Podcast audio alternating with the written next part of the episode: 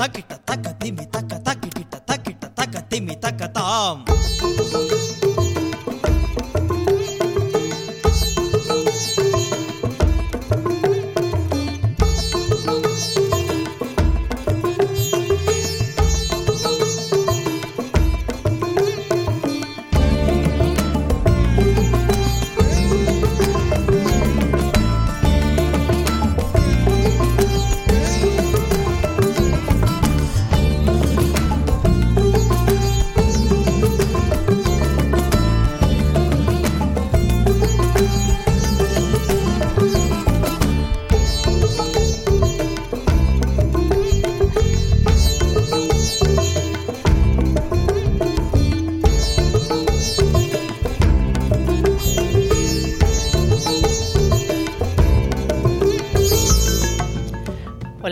todos. Bienvenidos a Entre Lares, este espacio que mira por las músicas de raíz y las músicas tradicionales. Sonia Frías es quien nos saluda y quien nos acompañará durante la próxima hora y no lo haré sola.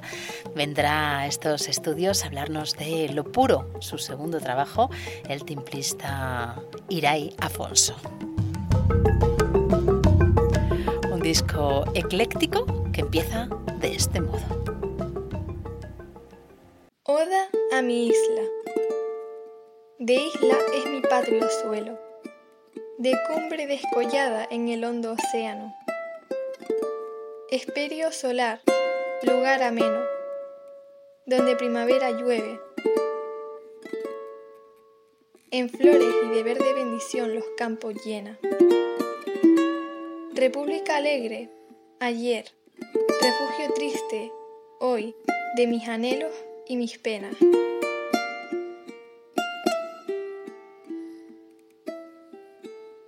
Pero qué fresquito el aire, madre, cuando del nublo llega. Próvido continente en miniatura, al que, sin tregua, el grato alicio lisonjea. Mientras colma sus orillas el Atlante de regaladas trópicas mareas. Océano gentil, piélago amigo, hoy tan distante. Pero qué fresquito el aire, madre, cuando de la cumbre llega.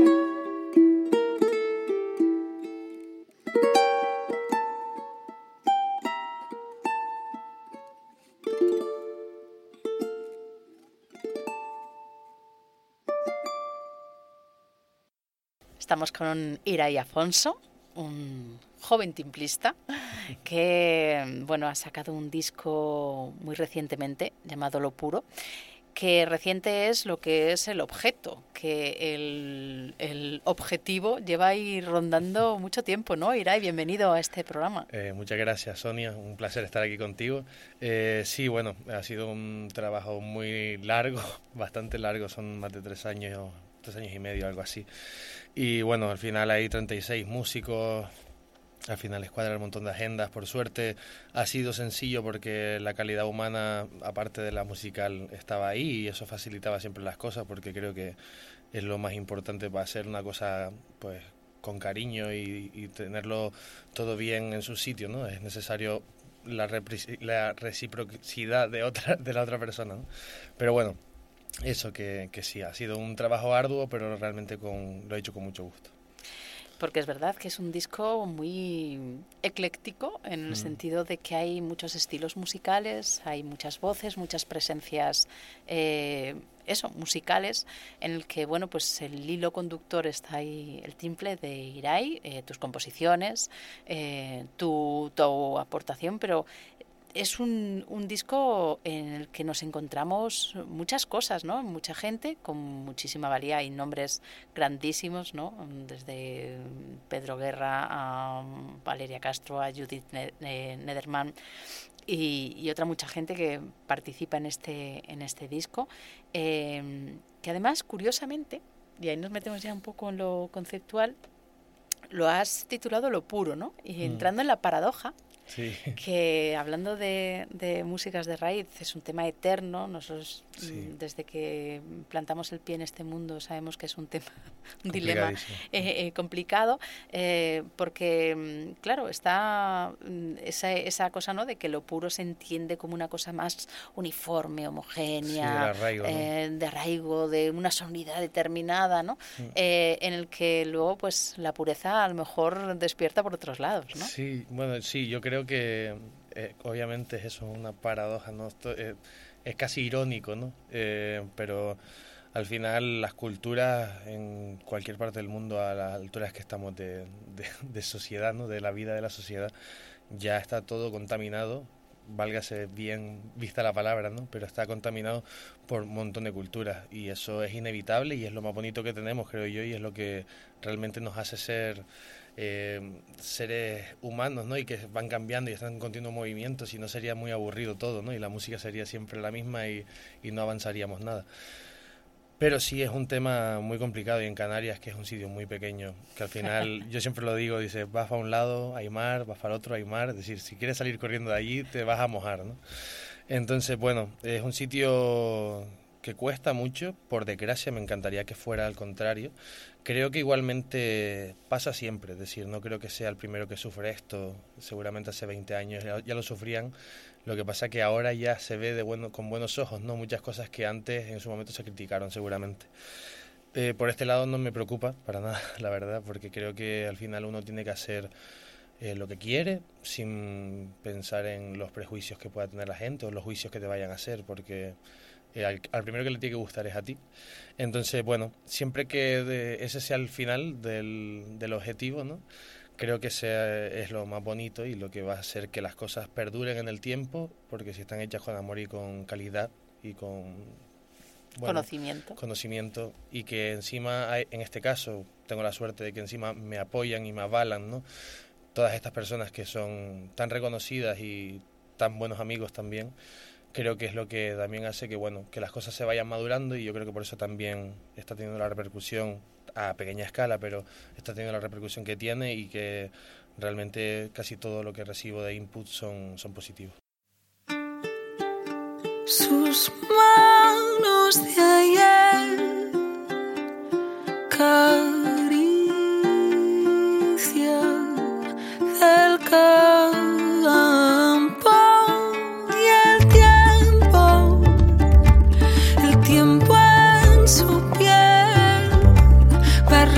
sin agua y ríos de miel. Y su olor se perderá, se esconderá como cueva queda el mar,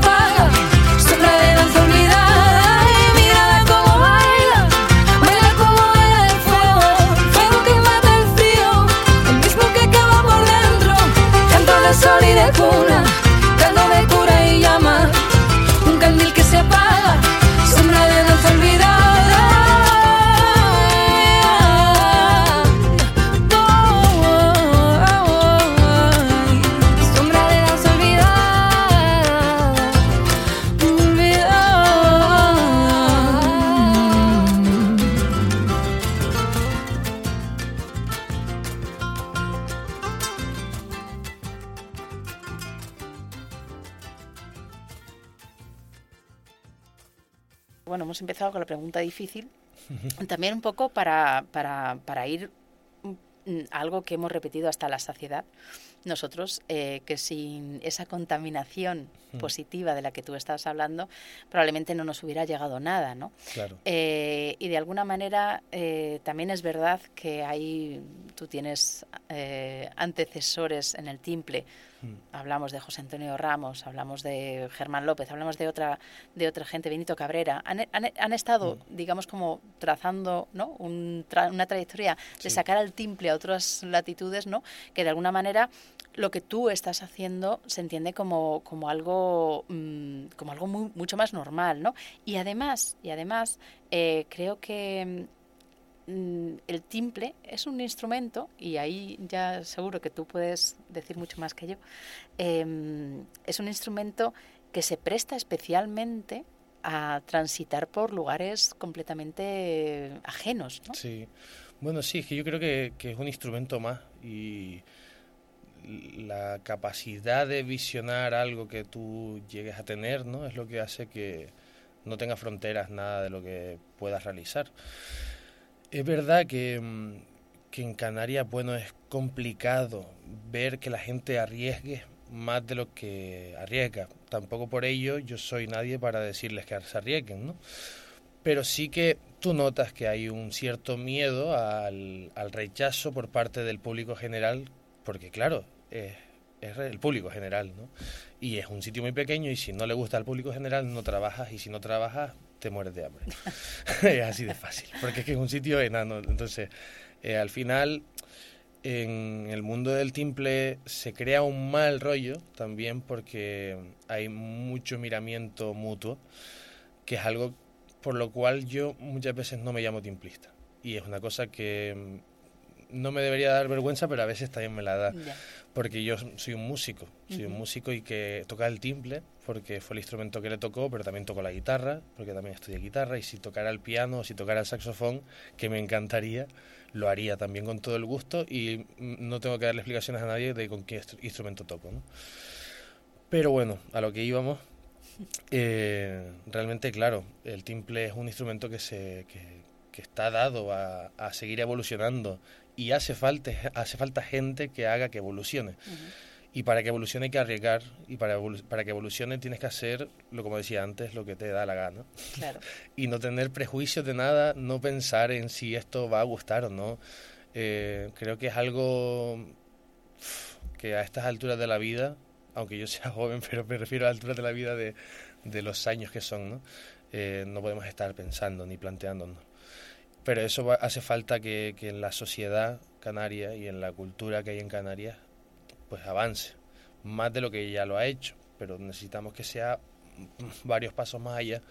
Y bueno, este, este disco es una crítica social y cultural a mi, a mi tierra, a mi isla en particular, porque es donde más lo vivo, porque soy de Gran Canaria y es inevitable que te fijes en lo que te pasa a tu alrededor, ¿no? Entonces, bueno, es arriesgado, pero bueno, es bonito, porque a lo mejor dentro de 40 años un chico una chica joven dice, wow, mira este disco, qué guapo, qué, qué loco, o no, o yo es que no me gusta, pero qué, qué movida, ¿no? No sé, eh, al final e- eso es lo que hay que buscar, no hay que buscar el, la inmediatez, el, el a ver si eh, me voy de gira y me hago famoso, y no, es decir, busca pasártelo bien, disfrutar con lo que haces y, y ya está, no, no más allá.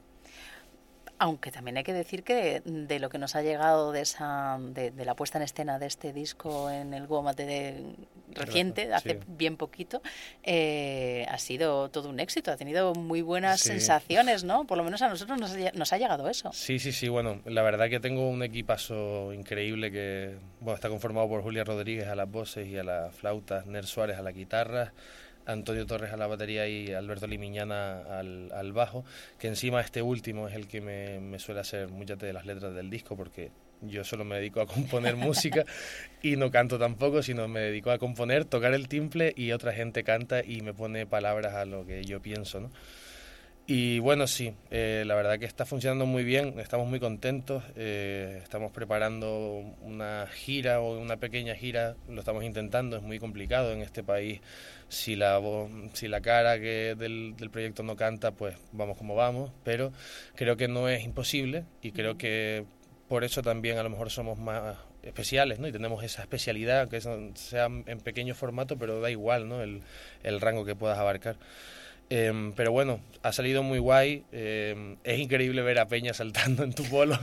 La verdad que yo no lo esperaba, ni, lo, ni era el objetivo, pero de repente ha pasado y mola que te caga. y, y, bueno, eh, muy feliz. Eh, nos ha encima, a, ahí en Womar, Gran Canaria, estaba un par de personas de Womar Londres y nos han dado la noticia de que vamos a ir el año que viene para allá. Bien. Y joder, perdón por la palabra, pero, pero me hace mucha ilusión y es siempre siempre agradecido ¿no? uh -huh. ver que estas cosas pasan.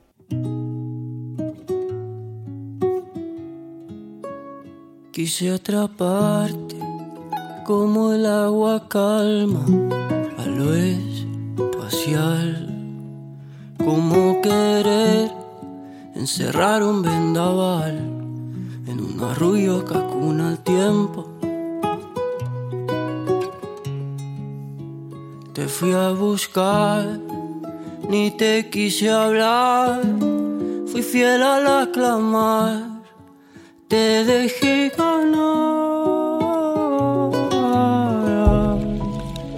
Te perseguí como aquel niño que hay en mí, bailando al son que persigue una razón a través de gargantas que redoblan campanillas y en el delirio de la oscuridad trato de encontrarte mientras que al final me precipito por los claros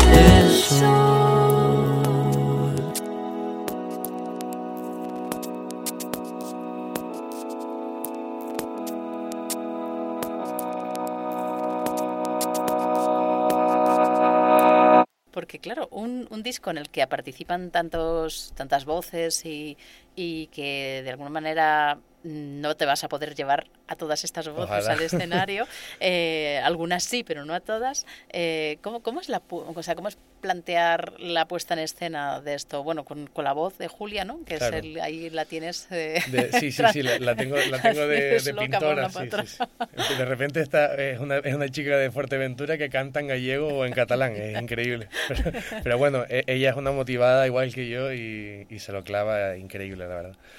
Em, bueno, la pregunta era... em, Sí, no, pues eso, la puesta en escena, ¿no? De un Sí. disco tan diverso, ¿no? Ah, en, claro. el que ha- en el que han participado tanta gente y por lo que cuentas que se ha prolongado en el tiempo, ¿no? Y que ha sido tal. Sí. Pues eso, me imagino que luego concretarlo en la escena es más complicado, ¿no? Sí, bueno, hay cosas incluso que hay temas que no tocamos habitualmente, que depende del momento si tocamos y tal, porque conformamos un directo que aparte de mis temas actuales del primer del segundo disco, también tengo algunos temas del primer disco que es básicamente instrumental en su mayoría. Y, y claro, no quiero perder esa esencia tampoco mía, que es de, de instrumentista, ya no por, por, por, por que vean cómo toco de bien, ¿no? sino de, de que al final es también, este también soy yo, ¿no? Y es algo súper guay porque creo que hemos encontrado un equilibrio súper bonito em, entre esa raíz y esa organicidad de la música, ¿no? De, de los instrumentos tocados, ¿no? Y aparte como una parte más en el, en el directo que también es muy electrónica y que de repente vamos con una secuencia y, y de repente pasan un montón de cosas y está producido por mí y de repente ves que, ¡buah! y dices tú, ¿qué está pasando? Porque estoy escuchando ¿no? tantos sonidos y de repente, ¿no? Entonces yo creo que hemos encontrado como ese punto. Eh, te digo, también la banda que me acompaña ayuda a que eso sea propicio. Eh, entonces, bueno, eh, muy contento, muy feliz. Yo creo que mm, estamos, estamos empezando a caminar bien derechos y erguidos y eso siempre es motivante y da felicidad.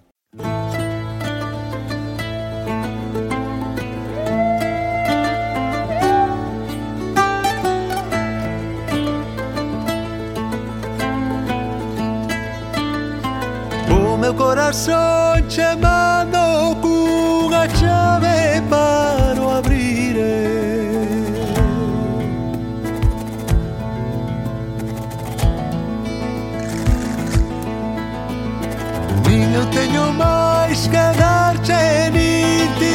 más que le pediré.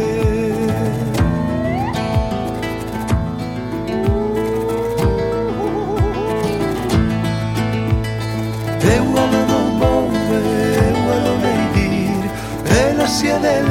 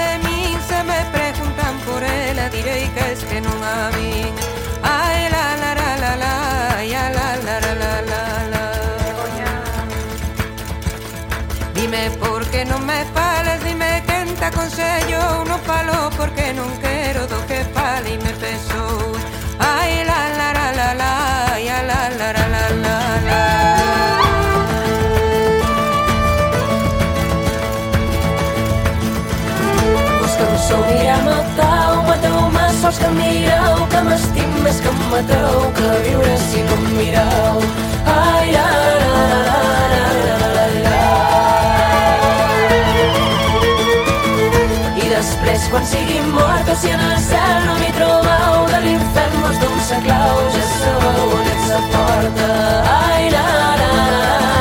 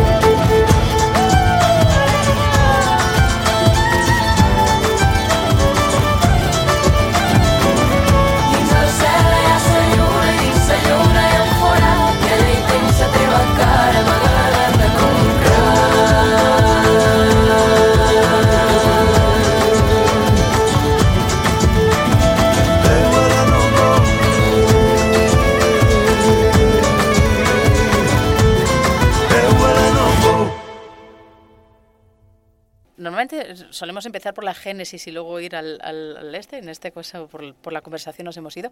Pero vamos a, vamos a esa génesis. ¿Cómo, cómo fue concebido este, tu segundo disco ya? Eh, ¿cómo, ¿Cómo lo fuiste pensando? ¿Cómo, cómo lo fuiste creando? Pues mira, eh, el disco comenzó exactamente el día de la presentación de mi primer disco, Memento, en, en Barcelona, que fue en la Sala Hangar, allí en Poblenou. Y bueno, ese día encima habían como 16 invitados en total, era como una barbaridad, estuvo Silvia Pérez Cruz, estuvo Rita Vallés, bueno, fue como una fiesta, ¿no? De repente estaba el grupo de la señora Tomasa, era, era muy guay. y mm, bueno, se me ocurrió, antes, obviamente antes del, del día del, del concierto, se me ocurrió empezar a hacer el segundo disco, porque estaba inquieto y no quería seguir haciendo cosas. Y hice este tema que se llama No me comprendes, que es con el que cierro el disco. Y era el tema con el que yo quería que se cerrara el disco. Y por eso habla de, no me comprendes, pero de una forma irónica también, obviamente, eh, en la que hablo de que la mezcla es lo bonito. Y la letra, bueno, la hizo Eivin Bruno, que es una gran cantante venezolana que, reside en Barcelona. Y que lo hice junto con la señora Tomasa también. Y, bueno, eh, empecé a pensar, quiero hacer un disco reivindicativo de una manera bonita, sin ser muy duro tampoco, sino ir contando cositas y, ver qué pasa, ¿no? Y tener, tenía claro que quería una parte orgánica al principio y una parte más electrónica al final del disco. Y quería que hubiera un tema que resumiera todo lo que estaba pasando. Y en el, en el estribillo dice el timbre te guía y te lleva y te está gui- guiando y llevando por, el, por este disco, ¿no? Entonces ha sido muy bonito, obviamente, empezar el disco así, que es por el final, porque, claro, después tuve que construir todo eso que ya había dicho. Es decir, si no ese tema iba a ser en vano, iba a quedar ahí, de, bueno, pues vale un tema más. Pero realmente tiene un significado muy heavy. Y es bonito también que sea en directo, porque todo el disco está grabado en estudio, ¿no? Pero ese tema es como una fiesta y es como, es un grito al cielo, ¿no? Realmente. Entonces, bueno, sí, eh, el, el disco se divide en dos mundos, como le llamo yo. Eh, tiene un primer interludio con, con mi hermana recitando un poema a mi abuelo, diciendo todo lo bonito que tenemos en nuestras islas. Y tenemos como los primeros temas que son más orgánicos, que está el de Pedro Guerra, Xavier Díaz, Marala, además. Eh, hay un interludio en mitad que se llama Tablo de un mar invertido, que, que es un poeta que se llama Sebensui Martín Curbelo, muy amigo de Tenerife, que recomiendo la lectura de su, de su obra porque es increíble. Y es un poema que yo le pedí que me hiciera para el disco, que, se, que él tituló Irai. Mi nombre en aborigen canario significa cielo y universo, porque los aborígenes canarios no tenían fe ni religión hasta, hasta entonces, antes de la conquista. Y entonces, por, bueno, era el cielo y por, en- por consecuencia el universo, ¿no? Y él habla todo el rato de un mar invertido y habla de esos dos mundos, ¿no? Del reflejo de una cosa y de que es muy bonito porque, claro, te está diciendo que lo- es lo mismo, pero visto desde de, otra perspectiva. A mí me pareció muy, muy bestia ponerle mi nombre al poema y le pedí el favor de ponerle de hablo de un mar invertido. Te hablo de un mar invertido, de un mar de peces alados, de estrellas, lejanos brillos, bailando en pozos salados. Te hablo de un mar invertido, pisada de lo pisado, un mar con un sol bravío, mar de llanto evaporado. Te hablo de un mar invertido, de un mar con azules campos, mar de tesoros perdidos, mapa del que anda buscando. Te hablo de un mar invertido, sin costas y sin naufragios, mar al que ignoran los ríos que mueren por otros labios. Te hablo de un mar invertido, mar que besa y es besado, mar de la mar tan vacío, mar tan lleno de lo intacto. Te hablo de un mar invertido, mar de acasos y de ocasos, mar de olas color suspiro, mar el cielo, eterno abrazo. Y entonces pasamos a esa segunda parte que es más electrónica y terminamos con, con eso, No me comprendes y con un audio eh, del Pinar, que es un pueblo del Hierro, en donde se musicológicamente se sabe que es el folclore más puro y más antiguo que se conoce de las Islas Canarias.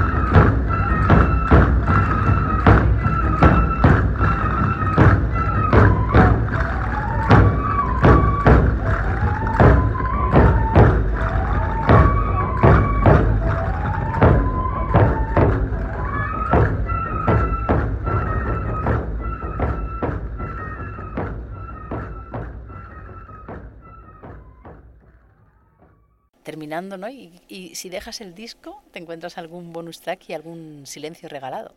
Te regalo el silencio. Gracias por estar. Mm, sí, pero tiene que ser con He un hecho CD. spoiler, ¿eh? He hecho, he hecho Me, spoiler. me encanta que lo hayas encontrado.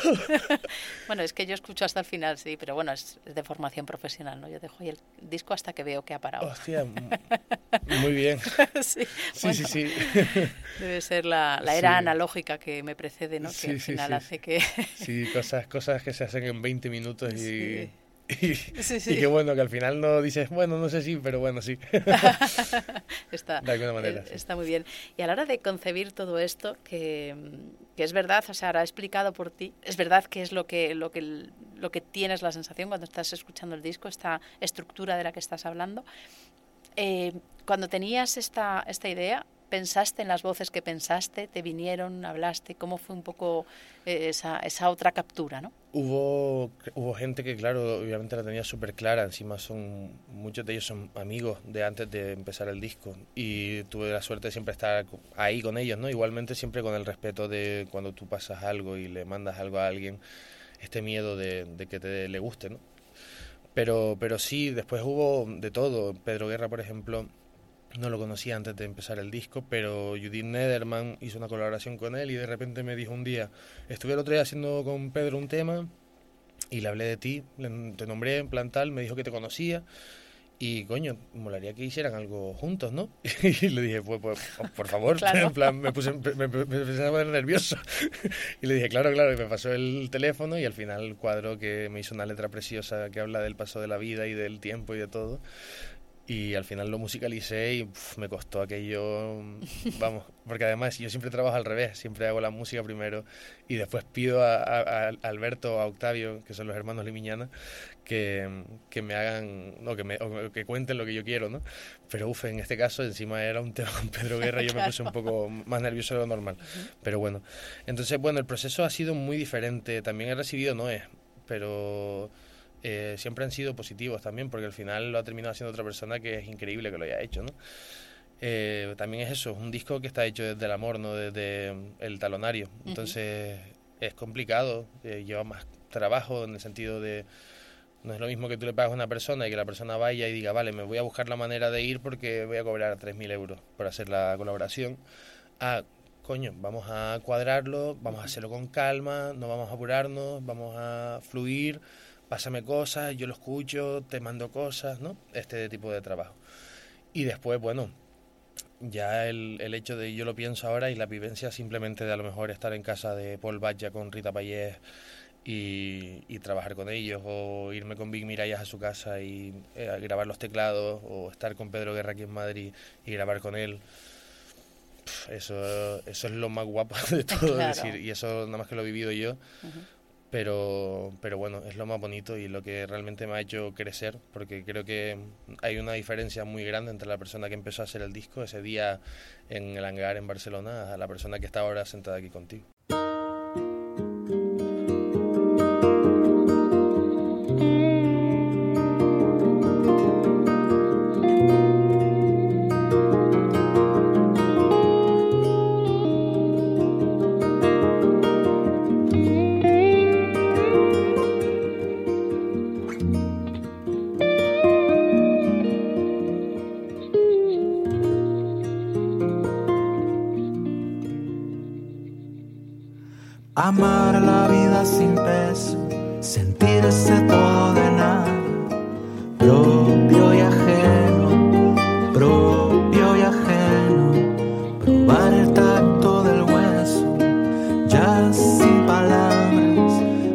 Apasionado y sereno, apasionado y sereno, vivir en paz, vivir en paz.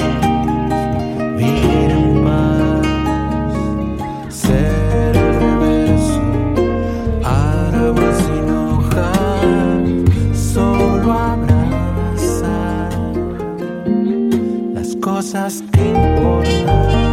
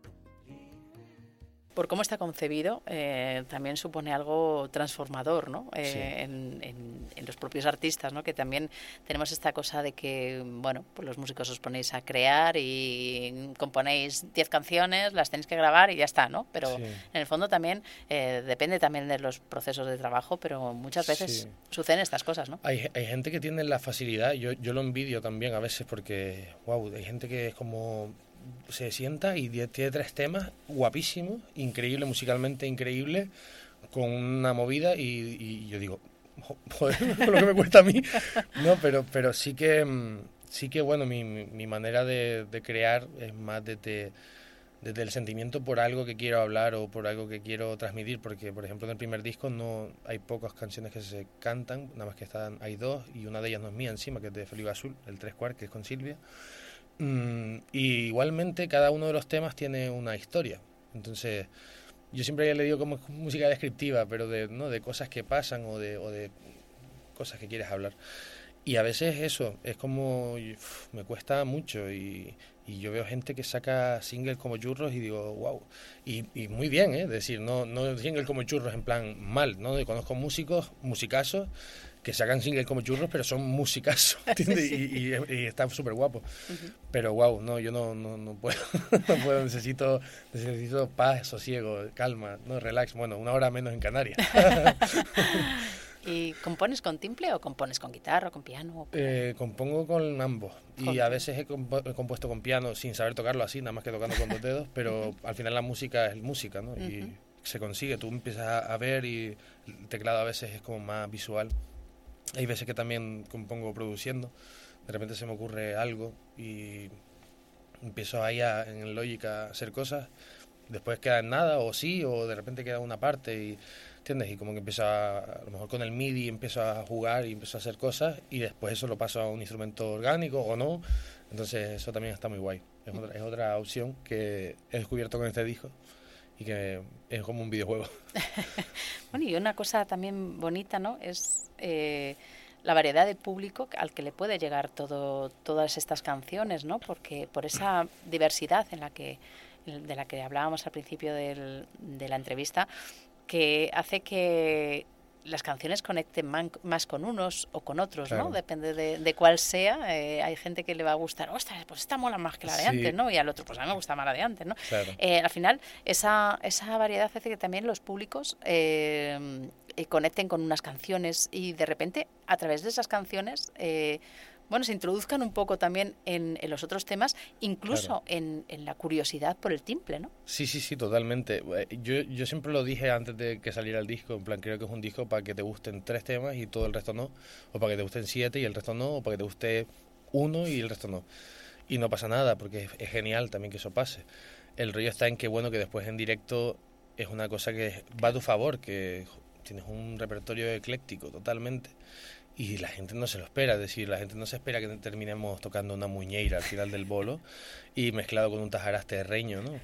Entonces, bueno, todo eso es lo que hace también que el- la movida sea especial. A veces los discos son muy fríos. Yo ahora lo escucho y digo, Bueno, sí, es, es guay, el disco es increíble, suena increíble, pero en directo, Ya, claro. qué chachi, ¿no? En plan, es súper, súper heavy cómo cambia la, la cosa. Entonces, bueno, también soy partidario de escuchar los discos de arriba abajo Mm. y darles tú una visión al disco. Yo qué sé, yo por ejemplo hace poco que, que escuché el disco de Adriano Galante, no sé si lo conoces, pero es un viajazo astral, plan, de repente estás escuchándolo, cierras los ojos y puedes estar en donde tú quieras, en la luna, en Saturno, donde tú quieras. Y empiezas a valorar eso, y yo me los escucho, y si no tengo tiempo para escuchármelo, no me lo empiezo a escuchar.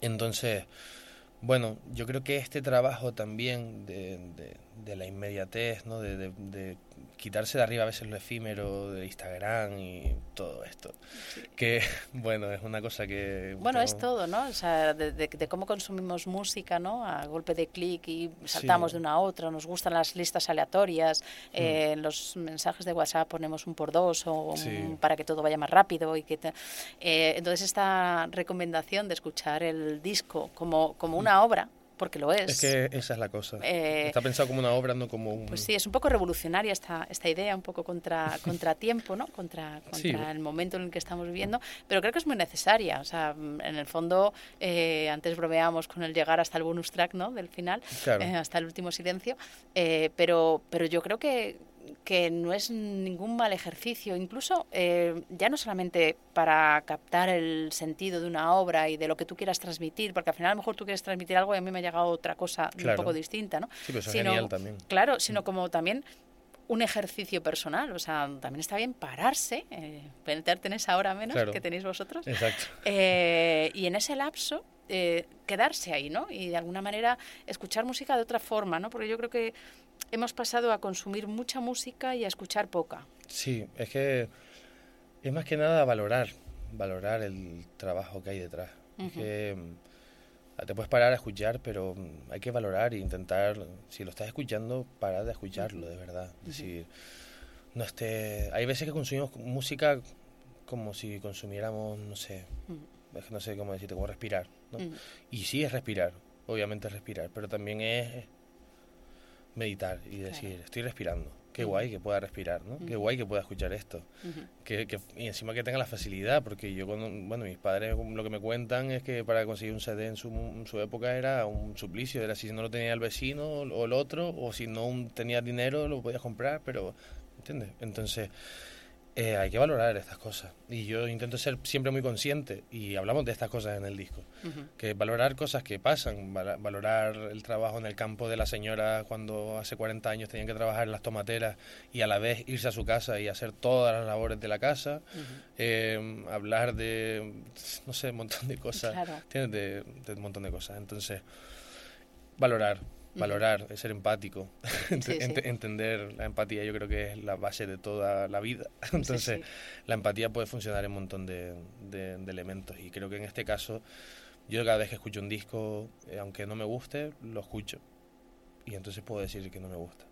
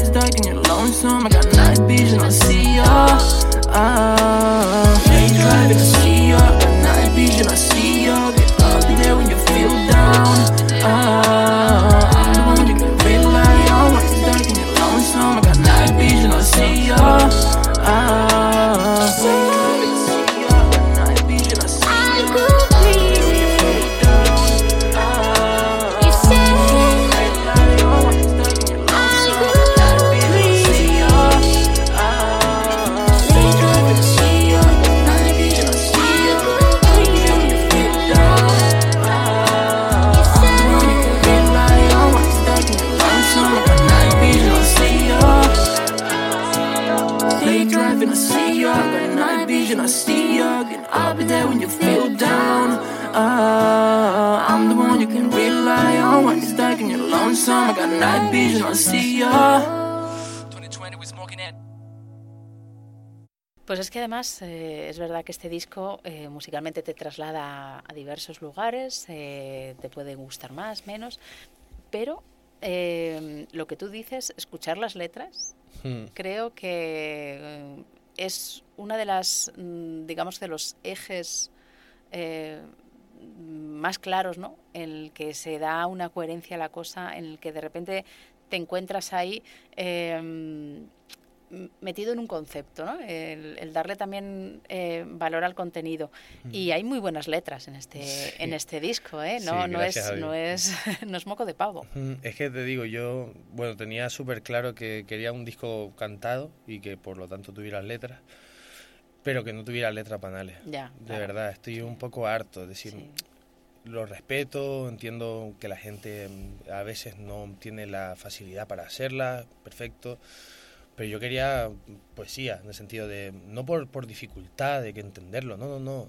Coño, quiero que haya un mensaje que te haga pensar un poco, ¿entiendes? No me quiero que me hables de cuánto dinero tienes en el banco, cuántos coches tienes, cuántas casas y lo que vas a hacer el fin de semana. Claro. ¿Entiendes? Quiero algo, quiero... Estamos dejando algo, ¿no? Que te digo, que lo respeto totalmente y me parece genial y consumo a veces esta- ese tipo de música, es decir, no pasa nada. Pero es verdad que estamos entrando en una etapa que, que ya cualquiera puede hacer una letra Sí. y yo podría hacer letras, claro que las puedo hacer, pero no me parece lógico que si no, me- no tengo la facilidad ni lo, ni lo que hay que tener para poder hacer algo como lo que ha hecho Alberto Limiñana, Octavio Limiñana o Pedro Guerra o Seven Sui, si no lo tengo, es genial apoyarme en alguien que sí lo tenga y valorar eso. Porque hay gente que ahora, después de escuchar mi disco, me ha dicho, wow, ¿quién te hace las letras? Y es como en plan, pues está, ha, estado aquí al lado tuyo todo el rato porque es tu colega, ¿entiendes? Ya. Y lo que pasa es que cuando te cuenta un poema o te, o te recita un poema que hizo o te lee un rollo, un texto que hizo el otro día, no te paras a escucharlo. Claro. Y yo sí me paré a escucharlo y dije así y, y- y me quedé de piedra, ¿entiendes? Porque lo primero que me hizo fue reventarme la cabeza y, y valorar lo que estaba contándome, que era él, su intimidad. Es decir, Alberto o Octavio en este disco son ellos. Ya. Son ellos porque yo no, no es que me hayan pasado una letra y yo se las reviente por todos lados, que eso es lo que suele pasar. Que un tío eh, quiero que me haga una letra no sé quién, voy a encargarse, se la encarga, cuando se la da, uff, esto no, esto no, a ver, no, esto tampoco, esto, mm, eh, esto no me funciona, vamos a poner aquí, en vez de cielo vamos a poner em, suelo, porque me gusta más. Pero coño, pero no, tiene- no da igual, suelo. Entonces, esto, obviamente con Alberto y con Octavio ha habido trabajo de cuadrar cosas, eso es inevitable, pero no es destrozar cosas. Claro. Y esto es una cosa que ellos no, a veces los letristas no reivindican porque no tienen la potestad ni la palabra como la tengo yo ahora como músico de poder decirlo, pero es algo que hay que decir. Y es que al- los músicos estamos mal acostumbrados a... Si, si realmente vas a destrozar la letra, haz la letra tú y destroza, Claro. destroza tu letra. Pero claro, como los letristas suelen ser gente que cobra y que tal y que dice, mira, me da igual, encima no me va a poner ni en los créditos, ¿entiendes? Claro. es lo que pasa encima después, porque si tú ves todos mis créditos, ahí están todos, todos, hasta, hasta el que hizo el- lo más mínimo, subrayó el, título. Entonces, entre eso, que es el reconocimiento a, a- a toda la gente que hay detrás de tu trabajo, que sin ellos no lo haces, porque tienes que ser muy hipócrita para decir que no, que no es así, y que después los letristas están, eh, vamos, viéndosela venir, que es cada vez que hago una letra, el tipo me la coge y la destroza, o la tía me la coge y la destroza, pues bueno, mal vamos, ¿entiendes? Claro. Porque al final de, de esa persona que queda, de nada, cuatro palabras. Sí, sí. Y a veces mal vocalizadas, porque también Sí, es, no, otro, no, es eh. otro tema, Sí, el sí, tema sí, de la bueno. vocalización, ¿no? de, Sí, sí, de sí. que escuchas un tema y pero ¿qué está diciendo? No lo Sí, no entiendo. entiendo, no ¿Está hablando mi idioma, de verdad? Sí, sí. sí. Así es que, bueno, pues eh, Irai, muchísimas gracias por, por a esta charla, eh, por este trabajo, lo puro, eh, por un disco que ya se puede adquirir, ya lo tenemos, eh, lo podemos tocar. Sí. Eh, aunque es verdad que cualquiera que vea en tus redes, han salido vídeos, has estado hablando de ello desde hace mucho tiempo, Sí. pero ya, ya tenemos el disco. Y nada, pues que, que larga vida a, a Muchas esa- gracias. a ese trabajo y a esta, bueno, pues a esta conceptualización también de, de lo que es la música, ¿no? que, que tanta falta hace y que, y que nos viene muy bien. Bueno, muchísimas gracias a ti, Sonia, de verdad. Un placer hablar contigo.